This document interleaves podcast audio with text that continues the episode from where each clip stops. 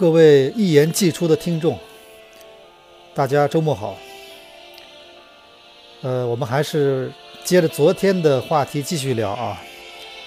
这次对于十二强赛中国队，呃前四场得一分的总结，我自己的总结啊。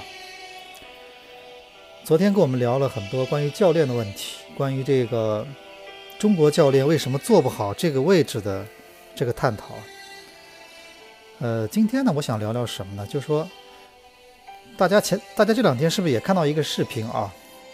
呃，我相信很多人都看到了，就是呃，二零零二年世界杯我们中国队对巴西的比赛的一个一个一个画面剪辑。当时这个在微博上啊、微信上，包括很多人在转发这条视频，然后标题是什么呢？就是看看我们当年的中国队可以跟巅峰时期的巴西队打成。打成这样可以对攻十五分钟，呃，的确，我们必须承认有一点啊，就是咱们的中国球员的能力，因为这个青训的问题嘛，呃，踢球的人数少了，所以他的个人能力的确是下降了。但是有一个现象，大家是不是注意到了啊？我们在谈论，我们在看这场比赛录像的时候，其实同样是高洪波带的队，你把当时的国家队他带队的时候。中国队和德国在上海八万人体育场那场比赛，我在现场，我印象非常深。你把那场比赛调出来看，跟这个也也是几年后的世世界冠军德国队打的场比赛热身赛的录像，包括对咱们知道那年杜亚斯强赛对韩国啊，虽然说那韩国没有上全部的海海外球员没有回来，还有就是包括很著名那场对法国的比赛，就战胜了世界冠军法国队。你会发现这个队其实跟现在这个队是判若两队啊，而且那个比赛里面你不觉得高洪波的准备了很多东西，他的战术制定都非常到位吗？为什么到了这个十二强赛这样的比赛，你包括咱们现在回过头看，高洪波最后下最后其实他的一个美誉度一个转折点，第一次在中国队带队啊，不就是在那年那年亚洲杯上吗？二零一一年是吧？亚洲杯上小组没有出现。而到了这次十二强赛，又是同样的四场比赛拿了一分。这个问题说明什么呢？就是他可能不像我们想那么简单。还是回到一个我们曾经谈过的很多次的话题，就是这个中国球员的这个大赛时候这个心理问题。咱们说的这种大赛的发挥问题。你其你其实问很多米卢时代的国家队员啊。包括孙继海，我们因为因为那个很巧什么呢？零二年世界杯之后，我被我们当时当时我在足球报，我我派到了这个英国的利物浦。当时我和赵震，我们那个负责采访那个留洋球员。后来赵震回来了，我在那顶着。后来呢，我去了，然后我回来了，大概赵震又去了，我们俩轮流当时采访孙继海，采访李玮峰，采访那个李铁。你你要说他们让让他们说米卢的话，其实私下私下里他们的，我觉得很多队员的评价是另外一回事儿。但是他们有一点他们是承认的，就是说米卢把中国球员的心理问题解决了。我我理解的心理问题是什么呢啊？就是就是大赛的发挥问题。咱们这么说吧，就像很多你身边，其实各位也都读过书，有的有的正在上学，其实你身边也有一定有这样的学生，平时。什么考试都挺好的，平时什么学习都很好，但是一到了大考，不是生病了就是发挥失常，身边一定有这样的学生。其实我我我自己想，中国球员有时候也是这样。你你你，包括这次是四场比赛完了，你现在回过头看，中国队的所有球员里面有没有哪个人真的在这种球队的危急关头他是站出来的？这种站出来啊，我觉得有时候。你像以前我们，我们待会儿会说郝海东、范志毅当年那波队员是怎么样的？我觉得什么叫站出来？我可我可以告诉大家一个事情，什么？就站出来就是说，在别人脑子空白的时候，他知道自己该怎么做，对吧？你比如说二零一三年那个广州恒大，你你要知道恒大有一点他做到了，确实他把这个问题解决了。我们我们各位要注意看一个事实，就是什么呢？就广州恒大就这么几年，他一共进了两次亚冠决赛。你要记住这点，他一共只进了两次，他这两次全部是拿冠军的，对吗？如果我没记错的话，他只他就进了这两次，他两这两次就说明什么呢？就这一个一个球队连续进了呃，他只进了两次决赛，他没有一次掉链子，说明他的心理问题解决的不错。所以这点你要去问里皮，你要去问斯科拉里。还有一点什么？我们说到这个外援问题啊，呃呃，我说到外援，我讲一个细节。我先不说零四一三年那场那个呃亚冠，因为我那场比赛我在现场的嘛。我想讲个细节是什么？就是那个呃，就是外援有时候他在场上面，他这种性格和我我讲两个故事，你们自己感受一下。季老师最喜欢讲故事了啊，呃，第一个故事什么呢？就是呃，咱们去年那场让上海球迷、让全国球迷看了高潮那场足协杯的德比，那场比赛踢到三比三，我们都知道啊，最后罚点球，然后申花那个呃战胜了上港。但是那场比赛有个细节，各位要留意。我在现场我发现的，后来我把这个画面转播里面好像没有。当时我是在现场用摄像机我拍下来的，我给我一个一个朋友看，他说这个就是，他说这个其实是这个比赛里面的很牛的一个画面之一。他说很多人忽略了，就这种时候有些队员不同的反应。什么事情呢？三比三打平了之后罚点球，而且那场你要知道什么呢？对于上港来说，他是在一个绝对的客场，在中超这样的客场，可能就那一次会出现，就说这个里面没有一个他自己的球迷。我觉得这个在在中超里面真的很罕见，在世界足坛也很罕见。就是那天的上海体育场，因为那天的虹口足球场，因为呃足协杯没有什么相互什么给客队球迷这个这规定，所以那场比赛里面是没有一个。没有什么客队座位的，几乎全满的，全是蓝色的申花球员，蓝色蓝色的申花球迷。然后，那你想想看，这个队在这里面，一般球队怎么会？而且又是专业足球场，他肯定压力很大。但是我觉得那天比赛，上港的有几个外援，包括孔卡，包括那几个外援，他们在那种时候其实起到了一个这种这种球员的有经验的球员的作用。我给大家讲一件事情啊，就是故事。那天比赛，你们你们记不记得是上港队谁把点球踢飞呢？点球没进呢，是吕文君。然后你要知道，点球踢完哦，这个队员点球大战还在进行中，他最痛苦的什么过程？你不用去想的，一定是从球门走回中圈弧的这个过程，你知道吗？这时候他肯定脑子空白的呀。但是当时我在现场，我注意到一个细节，而且当时我拍下来了。就是吕文君在从球门罚完点球没进去，然后往回走的路上，孔卡和那个达维，他们两个提前走出了中圈弧，提前走出来了啊，走过去主动走出去把他赢了回来，你知道吧？我所以，我跟你说，这种比赛，你说有时候我们有时候说核心队员什么作用，在场上面的作用是一方面，还有就是这种时候作用，它会让你球队。回到一个正常的一个比赛比赛状态中来，就他会，因为他知道点球大战没有结束呀，而且他知道这个时候吕文君脑子肯定是脑子肯定是最空白、最痛苦的时候。这时候队友需要做什么呢？不是说是我站在那儿，我我想着我我怎么罚或者这个输了怎么办，是要去做你能做的事情。大家注意注注意到没有？今年欧洲杯有一个小的视频，我当时微博里也转了。就是葡萄牙队在有场比赛前罚点球，在定那个名单的时候，我觉得各位球迷一定记得那个画面。葡萄牙队当时在定点球名单的时候，有一个队员他他其实是不敢罚，你知道吗？他不想让教练把他写进名单去。然后 C 罗这时候站了出来，大家记不记那段对话？非常经典。C 罗过去跟他说：“你怕什么？你怕什么？你往那一站，你你这个踢出去，这个命运交给交给上帝去，我们怕什么？”来来来，不要怕，来罚。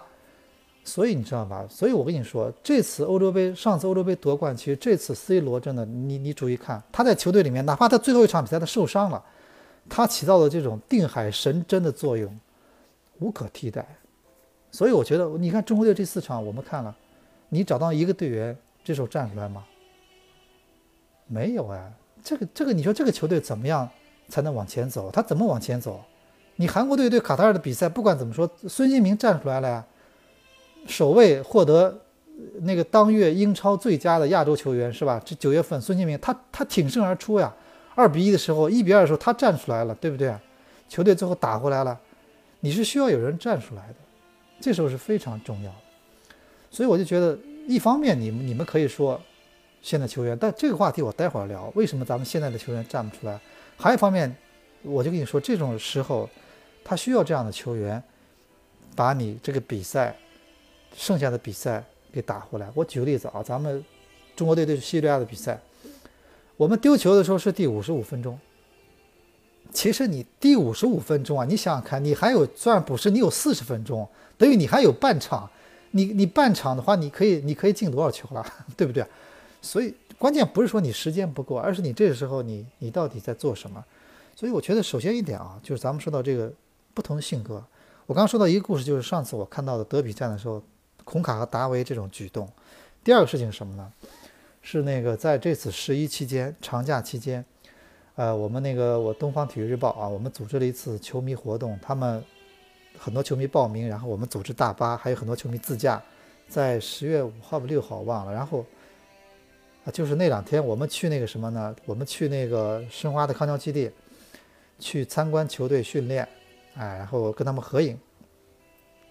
然后其中按照我们的安排啊，我们球迷到了之后呢，呃，先在这个场地的这一端，然后嗯自己先站好队排好，然后申花队不是来训练了吗？他们在训练前。给我们一分钟时间，然后全队走过来跟球迷合影，这这这是有这么个环节。然后呢，本来的安排什么呢？我们安排是球员、球迷站在前面，然后球队站在旁边或者后边做这么个合影。然后他们不是曼森诺先是给队员讲话嘛？然后讲完话之后，他们就走，全队就走过来了。各位那天去的球迷，其实应该注意一个细节，我微博上也把那个照片、视频发出来了。我们都说了嘛，那个你们。你们球员可以站在后面或者旁边，然后谁你知道吧？那个瓜林和那个莫雷诺，他们两个，他们俩看到这场面很高兴啊，他们觉得这么多球迷在他们假期回来第一天训练的时候来看他们，然后喊申花队的名字，他们直接就坐在了第一排，你知道吧？直接就趴下，他们也没有没有往后躲，直接趴往前面一坐，坐在球迷中间，然后往地上一坐。所以我跟你说，为什么有时候说南美人啊，他有时候他适合这个游戏，你知道吧？他越是人多的时候，他越是干嘛的时候，他越放得开。就我们有时候说什么叫比赛型选手，他就是这样，对吧？他到了比赛，他一看人多，一听说今天我靠，今天八万人，我兴奋啊！一听说恨不得十万人，对不对？他越是人多，他越人来疯，你知道吗？我真的有时候是这样的。我我跟你说件事情，什么？大家就说。就是零七年不是申花和联城合并嘛？合并的第一年，合并的第一年，那个第一年就打亚冠，大家记不记得？第一年打亚冠，然后我们的申花队一个客场就是哪里呢？就是那个浦和红宝石，那是亚洲都排得上的一个魔鬼客场。那场比赛呢，申花队当时去那个客场的时候，比赛开始不到十分钟，有一个后卫在没有任何对抗的情况下。跟腱断了，你知道吗？就是就是就是一次没有对抗，也没有说对方踩到对方脚上，好像都没有，就是一次很很普通的一次起跳或者完了跟腱断了。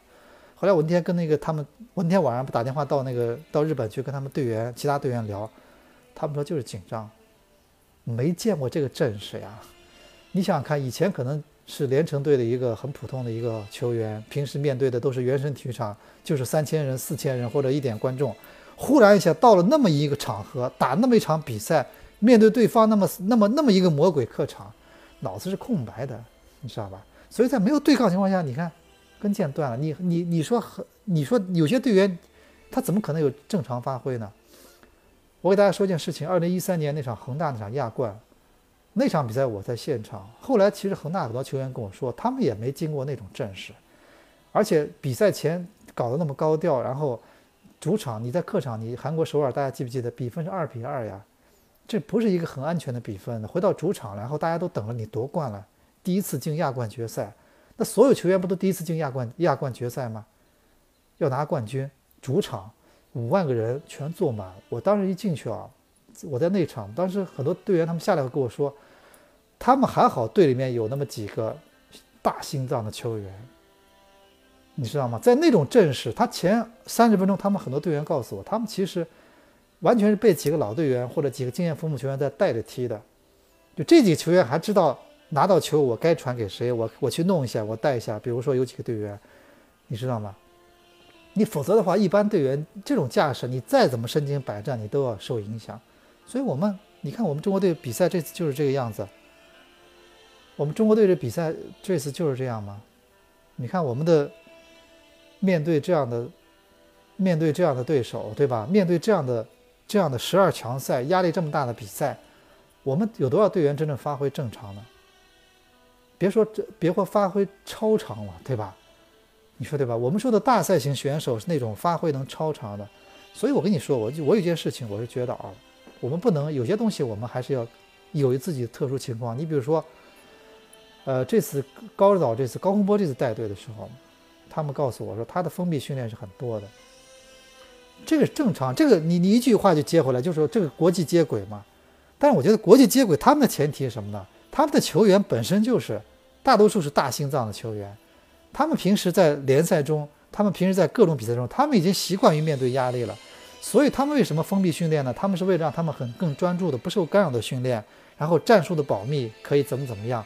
但你要知道有一点，他中国球员他不是这样啊，所以我一直说，他们很多队员跟我们说说，当时米国就是把中国球员的心理问题解决了。他解决的方式是，我觉得是通过各种各样潜移默化的东西。你比如说，我们零一年采访我十强赛的人都记得一点事情，就是什么呢？你可以去问董路，问李大眼儿。当时的国家队训练一不一动不动就公开，哪怕在十强赛前在沈阳的训练，他每天的训练啊，我我记忆中是只有百分之三十的训练是是不公开的，就比赛前会安排那么两三堂课是封闭的，其他的全是公开。而且整堂训练课公开啊，分队比赛全部让你看。唯一一点是当时新闻官在下面提醒各位，不要录像，不要录像，对吧？这个确实不要录像，这个大家都懂的嘛。但是随便你看，为什么他让你看呢？他就要让队员习惯于在这种关注中训练，去习惯于这种这种这种氛围，然后你到了比赛里面，你自然不会紧张呀。你知道以前那个以前江湾体育场，以前最早申花队在江湾集训的时候，根宝当时球迷球迷要看训练，他随便看，而且他觉得他当时跟我说，球迷看的越多越好，这样队员比赛的时候他会更兴奋，而且他会在乎自己的表现，他觉得你旁边那么多人在看嘛，对吧？而且根宝当时训练的时候，有时候会跟球迷说的，你看你看他不灵吧，他这个不灵吧，所以我觉得这就是他们调节心理的一种方式。而且你要看每个人的性格不一样的，那米卢就是这样嘛？米卢就是通过自己方式。米卢比赛前，米卢的发布会总是经常会延时，什么意思啊？发布会说开十分钟，结果开二十分钟。他那个话，他他基本上你们问什么他都愿意回答，什么他都敢回答。而且他我觉得很善于跟大家把气氛变得很轻松，你知道吗？他很他比赛前他不断的告告诉队员，你们做什么我不管，但我就告诉你们，我比赛前我跟女记者去喝咖啡去。我去打保龄球去，我去玩去，对吧？你们要怎么做，你们自己自自己决定。但是我就告诉你们，我是这个状态，对不对？所以我觉得什么，就是说，而且比如说我说那个呃，米卢之后的阿里汉，你不要说阿里汉啊怎么样啊？你现在回回过头看，阿里汉带的中国队，他当然有一点原因是他带的中国队，郝海东还没有退役，那年那年他郝海东还是帮他打了那个外围赛。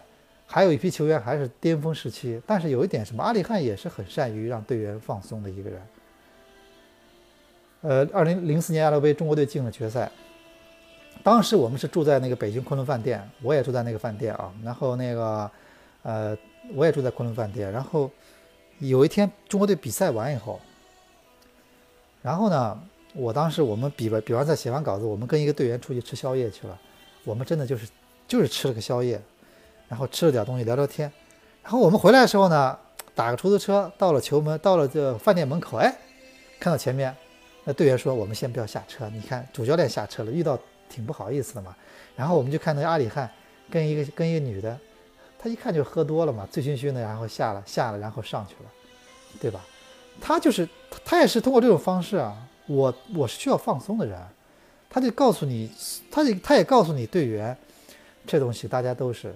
要生活，只要把自己的心态状态调整好，很多东西你是自己去把握分寸的，对不对？呃，不是说到了大赛时候啊，你再想着在更衣室里面再做点什么东西，再放松，跟队员说什么，这都已经，我觉得啊，坦率的说，我觉得已经来不及了。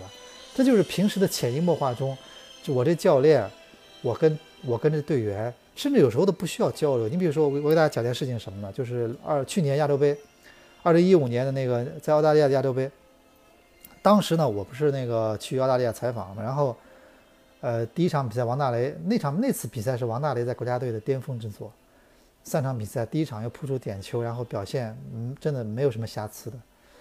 然后当时大雷告诉我一件事情，是比第一场比赛前，教练有点紧张。那个那叫什么？那个呃，那个就是一下忘了，法国那教练啊，那个他有点紧张。他想，他紧张，一个教练紧张的反应，他就是来找队员谈话。你记住这点。一个教练不紧张，他不找你谈话的。他找你紧，他找你谈话，就说明他也紧张，他要倾诉，你知道吧？他要倾诉。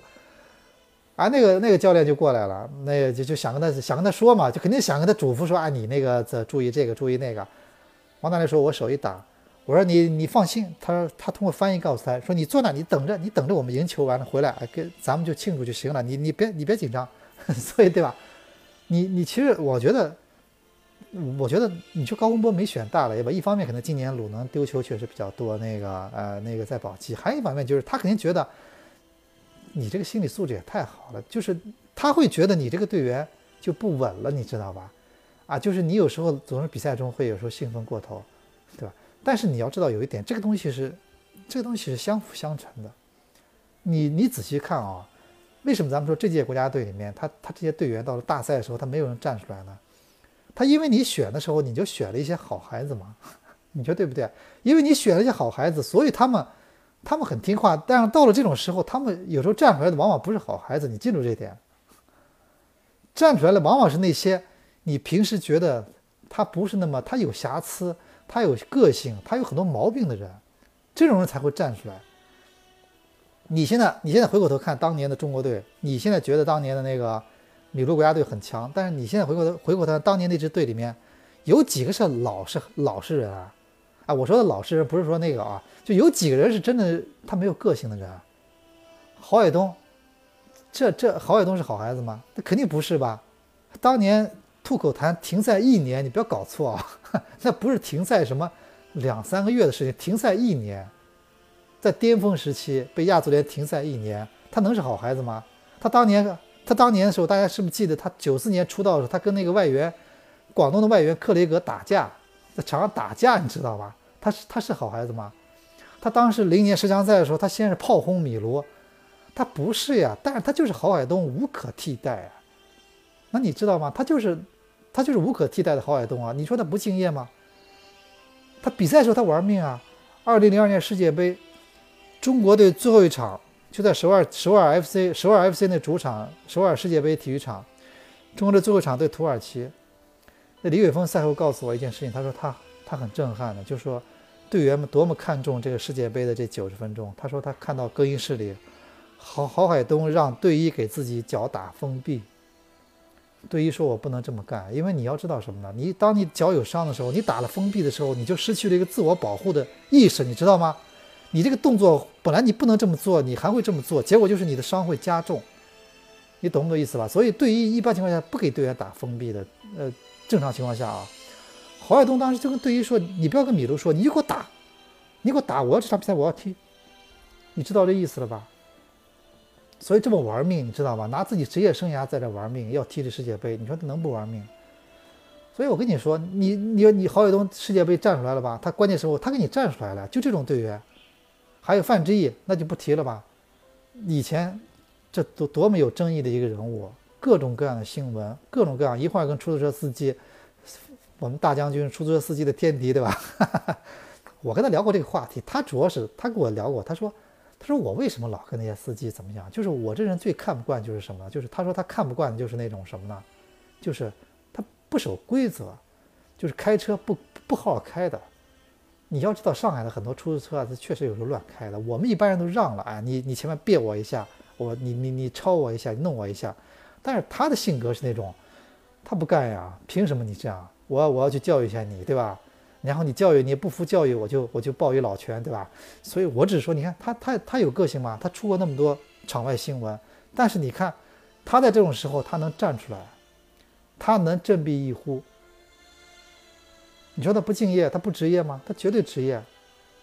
这这这怎么不职业了？在关键比赛他能站出来，他敢去罚那个点球，他敢去给你，他关键时候他他去给你打打一脚球进去，对吧？他能他能挺身而出。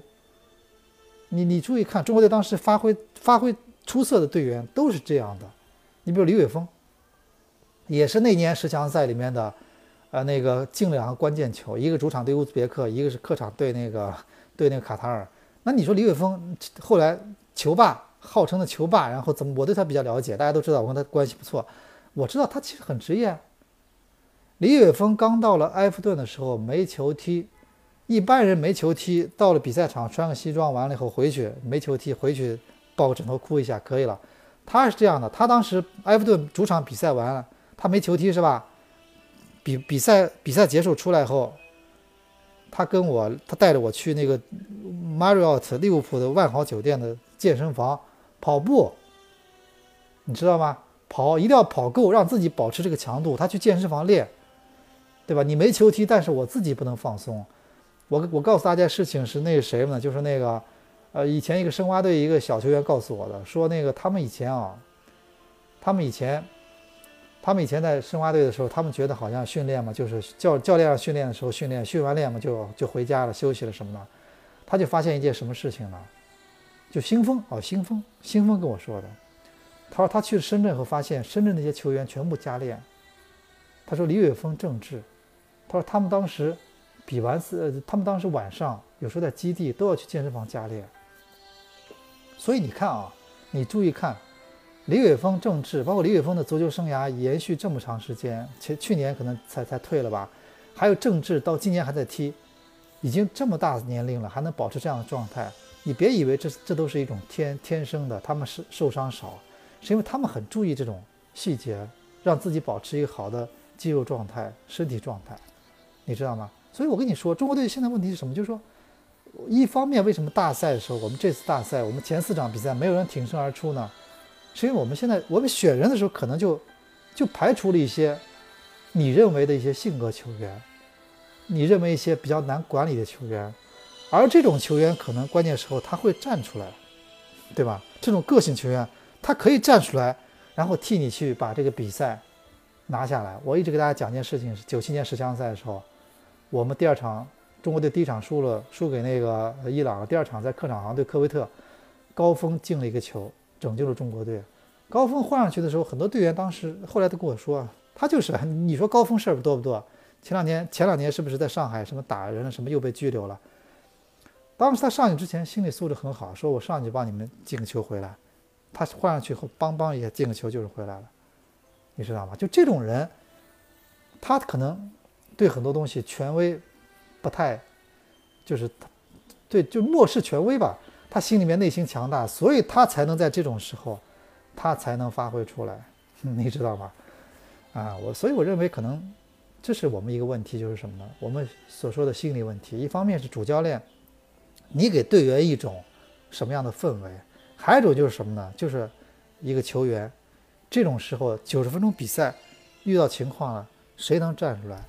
这就是一个咱们中国人的一个，咱这是中国人的一个文化，所以很多人第一听第一期以后跟我在微博上也在留言说，这个中国人的文化哦，咱们中国人的文化是很奇怪的，就说你要讲服从吧，你也做不到一个完，你比如日本，我就是一个球员，我我就是一个完全服从整体一种感觉，啊，对吧？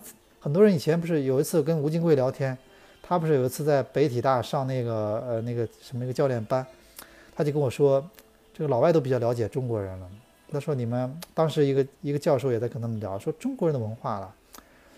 他说有点像你们这个玩这个麻将，你知道吗？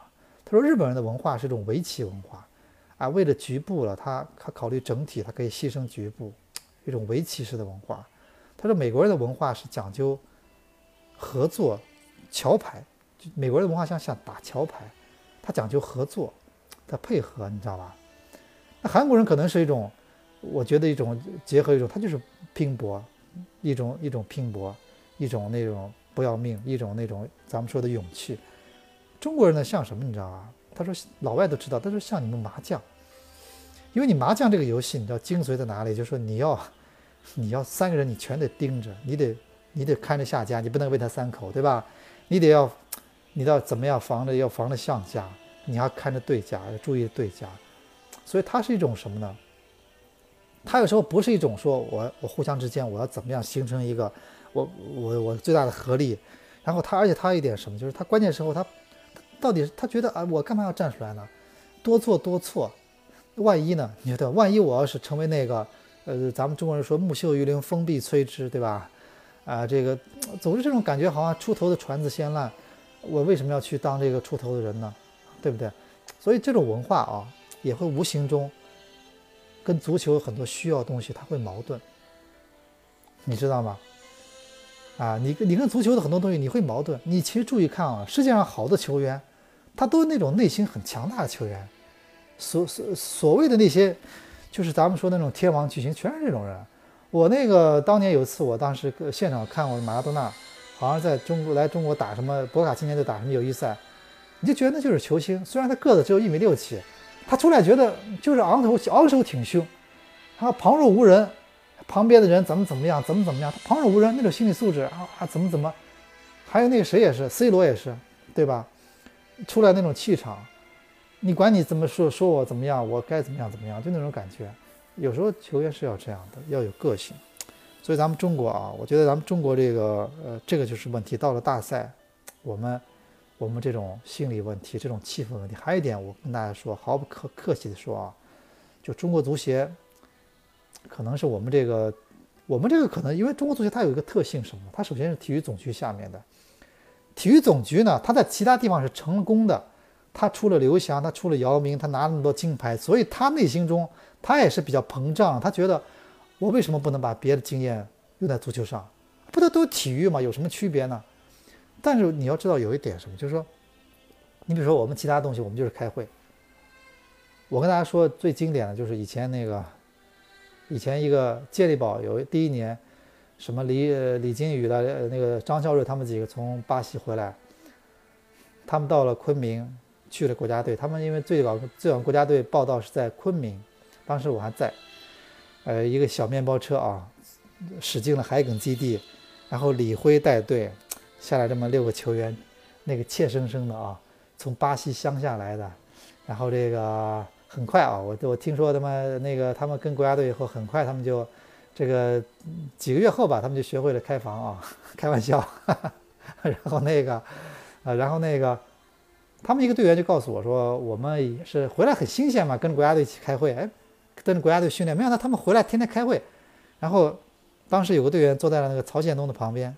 开会的时候拿个本记，哎，他他说曹他他旁边看曹建东记什么？一看曹建东在一张纸上写了整整的一页，两个字重复的写。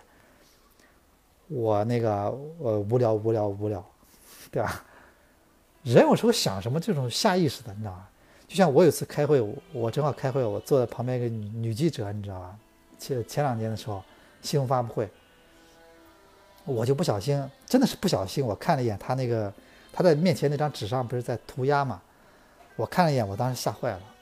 我看他写了一页的纸啊，就是一句话，重复写了一个页。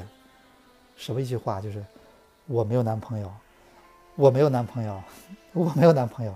写了一页纸，我从此对他就刮目相看。我觉得这个人人呢，这种时候想法跟别人不一样的，是你是你所看不到另外一面。所以当时你看老队员无聊无聊是无聊呀。你这种会，你越开，你队员压力会大。零八年奥运会，我们在主场，我们那个中国中国国奥队，你就问当时队员他们开了多少会？他每天要开几个会？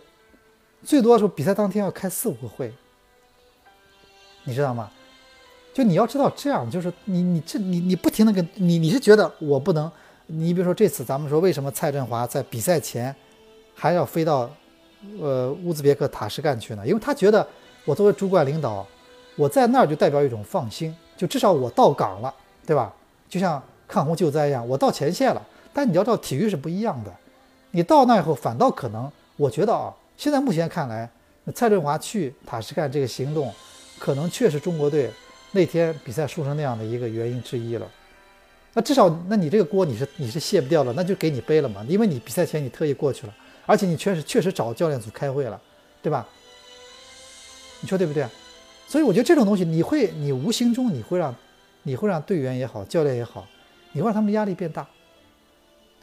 他们怎么可能没压力呢？他们当然知道这个比赛意味着什么，他们本来就是一个，他们很当然很清楚这个比赛意味着什么，他们怎么可能不清楚呢？对吧？你让他们超水平发挥的话，你就让他，你就得让他们放松。你不能说我，我就比如说我那个什么，我那个呃。大家记不记得早两年春节晚会有个小品，陈佩斯和那个谁朱时茂演的，他不停的说你你你别紧张，你别紧张，你别紧张啊。然后我后来就变成了那个，他就我叫不紧张了，我是不紧张，我叫不紧张，他能不紧张吗？对吗？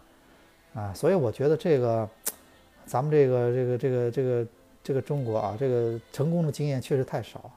所以我们只能盯着我们，我们为什么？你看，大家觉得你你怎么又提米卢了？那那问题你让我提谁啊？我们成功了就那么几次，但是作为高高洪波来说，那你要想嘛，为什么你当时带队打打那个打那个德国可以打那么漂亮？为什么你带队可以打法国可以打那么好？打那个东亚四强赛，对不对？然后到了大赛就不行了，说明这心理问题的确没解决。所以我觉得这个问题啊，我们以后任何的大赛之后、大赛之前，我们这个问题都要想清楚。我们怎么样让我们的球员能超水平发挥，或者让他们能能正常发挥？而这个可能就是心理问题，不光是所所谓的我们说的技战术的问题。呃，就怎么样让球队里面一个气氛啊，能能到一种帮助他们能把自己最好状态发挥出来？我觉得这可能是我今天这个总结的一个。呃，一个我觉得一个核心的话题啊，还有点，今天这期的最后，我想跟大家聊一个什么事情，就是说，呃，这个足球呢，其实我觉得有时候很多事事情就是这样。你比如说那个，很多人说了，中国足球，他说中国足球队对对我们不喜欢足球的人来说，它价值就是什么呢？它就是一个制造段制造段子的地方嘛。我相信很多你身边的很多。不是那么喜欢足球的人，他他也他也参与到这个过程中来，他也在转发各种关于足球的段子。但是你要知道有一点是呢，并不是所有人他心目中足球他都是一个，他都是一个可以可以供取笑的一个东西。啊，我我给大家讲件事情什么呢？就是二零零八年的时候奥运会，呃，中国队不三场比赛嘛，其中中国队对巴西的比赛的时候呢。呃，当时我是在那个，我是在我朋友家看的。当时我是在那个，就是呃，一南家看的嘛。当时我们那个，呃，是白天去钓鱼了，然后晚上呢，晚上回来呢，我们在这个，在他们家吃饭，然后，然后那个聊聊天，然后玩一玩。我当时，我当时想起来了嘛，那天晚上中国队打巴西。他们当时在电电脑电视上嘛，在看别的东西，在那个在打游戏。我当时就很不好意思跟他们说，我说那个哎，我说这个中国队巴西开比赛已经已经踢了一会儿了，我我们能不能看一会儿？他们的眼神我现在都记得啊，确实觉得你啊，你看就看吧。你首先觉得挺怪的，你你怎么看这比赛啊？你看就看吧，然后就看了。然后看的时候啊。我觉得一屋子，当然有些人他他不喜欢足球嘛，他觉得啊，你看中国队多臭多臭啊，就就有时候大家讲啊又又踢成这样，然后当笑话在那讲。当然中国队比赛落后，然后这时候镜头忽然给了一个比赛场上面一个呃看台上一个女球迷，一个小姑娘在哭，你知道吗？然后当时我们一屋子人忽然当时大家沉默了。就当时电视台电视上忽然找到一个球迷，就你你别人可能已经把看中国队比赛当做一个笑话，当做段子了，他这小姑娘她就在哭，你知道吗？就像我们有时候看这种比赛，看他大人有时候可能会控制自己，会掩饰自己，小孩儿有时候就哭啊。比如有些小球迷他就是伤心的呃落泪，对不对？那天我们我一直记得画面，一个一个女孩在抹眼泪，所以我还是说那句话，就是说。你你你我我们可以把足球当做一个中国队的比赛当做一个段子，当做一个很搞笑的事情。但是你你难你你怎么能确保他没有更多的人把它当做自己的很真实的东西呢？他很在乎的，对吧？就像我们今年有场比赛，就上海德比，那场比赛可能对很多人来说是今年看球的一个很极端的体验。一方面，比赛里面那个邓巴巴腿断了，这么一个球员在场上腿断了，让人觉得真的不是滋味。双方球员我相信都觉得不是那么愿意面对这件事情的。还一件事，那个到最后落后的申花队像疯了一样把比赛打回来了。呃，那天比赛场上大家注意看，转播里面也有画面，有一个戴眼镜的球迷，最后他那个呃这摘了眼镜在那哭了什么的，你他的情绪是很复杂的，你知道吗？他可能他觉得高兴，他又觉得难过。对吧？他觉得邓巴巴腿又断了，所以你足球就是这样嘛。你我觉得足球的本身它不是给你制造段子的，你要记住这一点。就像我觉得，你就像同样，我觉得呃呃，咱们说谈恋爱这件事情，他有些人有些花花公子男的觉得谈恋爱这件事情对我来说就是套路嘛，就是呃那个我我我那个我睡了你，然后一笑而过，然后那个就就就就下一个怎么样？但是你要知道，有些人他就是觉得掏心掏肺啊，他觉得就是很伤心的事情，他觉得就是很悲伤的事情，然后就会哭，就会很难过，就会彻夜难眠，甚至想不开，对吧？对不对？但说到底，这件事情它不是一个，它不是一个，呃，不是一个段子呀，它是一个可能你会很投入的事情，对不对？所以我们首先要面对一件事情，就是中国足球。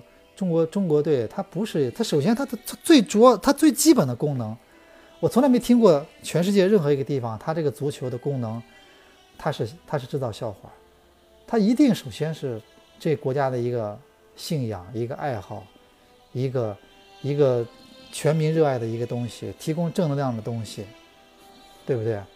所以我觉得我们这点来说，我们还是希望啊，中国足球，我们还是呃给更多的人一种正能量。不要总是变成一个每次输球之后变成一个呃段子手的狂欢节，这是我觉得真的啊，我看到这种笑话我我是笑不起来的啊。我觉得那个我们生活中有很多可以成为段子的地方，但是我觉得足球还是一个还是一个蛮神圣的东西，一个游戏，它是一个这很多人很在乎的一个游戏，对吧？啊，所以这是我们今天这期。我的第二期反思的主要内容啊，那么下期我准备聊点就是咱们说的一些呃，我们说的一些大环境的问题。这个问题我觉得必须要谈到的，你知道吗？因为毕竟足球是一个人去做的事情，呃，它不是一个呃呃机器的一个一个一一个参与的一个项目，它是一个人。人在这种时候，人他做的很多事情是相通的，所以才会把人分成这么多星座，这么多性格，对吧？为什么我一直在想，为什么咱中国人的性格他就是，他就是老是会输呢？啊，这个问题我们下期啊，下期我肯定会跟大家好好的去探讨一下这个问题，就是为什么我们在足球这游戏上，我们中国我们老是会输呢？我们呃下期再见。